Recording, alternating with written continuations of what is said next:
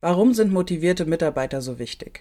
Motivierte Mitarbeiter sind kreativer, produktiver und haben einen enormen Einfluss auf das gesamte Arbeitsklima.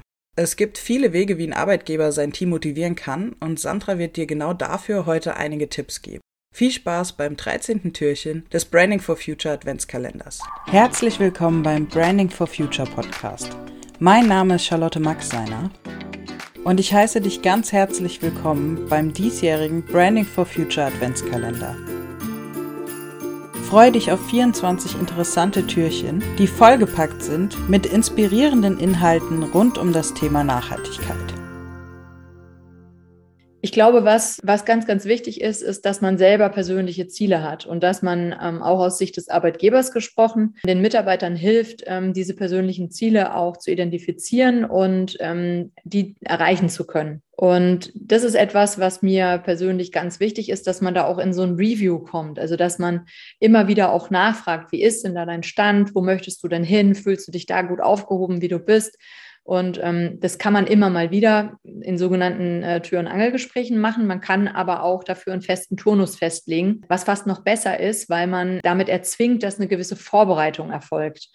Und immer wenn ich mich damit beschäftige, aktiv, dann lege ich die Energie, die Aufmerksamkeit auf dieses Thema. Und das bedeutet einfach, ich zahle darauf ein. Also da, wo die Energie ist, wo die Gedanken sind, da entwickle ich mich meistens auch weiter. Ja, ganz wichtig ist für mich auch äh, eine gute Fehlerkultur. Ähm, einfach den Umstand zuzulassen, dass wir alle Menschen sind und ähm, dass einfach Dinge passieren und dann aber auch aus Sicht des Arbeitgebers nicht in dieses äh, du hast aber und wer hat diesen Fehler gemacht und äh, in dieses Rückblickende zu gehen, weil das macht überhaupt gar keinen Sinn. Ein Fehler, der passiert ist, der ist passiert. Ich kann es nicht rückgängig machen. Das ist in 90 Prozent der Fälle ist es so, dass es irreversibel ist. Und dann ist es doch viel schlauer herzugehen und zu sagen, okay, wir haben jetzt diesen Stand. Welche Möglichkeiten haben wir, ähm, entweder unser Ziel doch noch zu erreichen, ja, oder mit einem kleinen Umweg unser Ziel zumindest fast zu erreichen.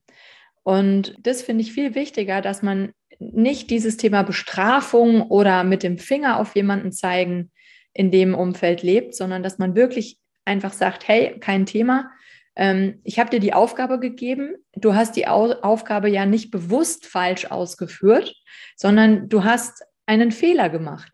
Und wenn der eben einfach so ja. passiert ist, dann müssen wir ja jetzt erstmal den Fehler beheben, also beheben so gut wie es eben geht, eine Richtung klar machen und dann schon im Nachhinein mal draufschauen, ähm, können wir irgendwas verbessern, damit sowas nicht mehr passiert. Das absolut. Aber das ist auch wieder so, ich darf die Aufmerksamkeit nicht auf den Fehler lenken, sondern ich muss die Aufmerksamkeit, die Energie auf das, die Lösung des Problems lenken, weil dann komme ich auch zur Lösung. Wenn ich mich nur um mhm. den Fehler bewege, dann wird der Fehler immer größer. Und ähm, ich muss an der Stelle einfach sagen, ich habe dann keinen Einfluss mehr darauf.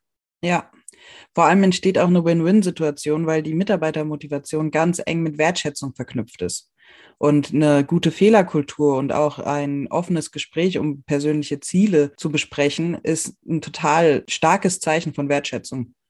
Und ich glaube, das bindet Mitarbeiter unglaublich. Ja, naja, oftmals ist das ja so, dass Mitarbeiter, die nicht so motiviert sind, du merkst das natürlich stellenweise, aber ich glaube, dass das selten ist, dass Mitarbeiter aktiv sagen, hier, mir fehlt gerade die Motivation und mir fehlen vielleicht A, B, C, um das zu ändern.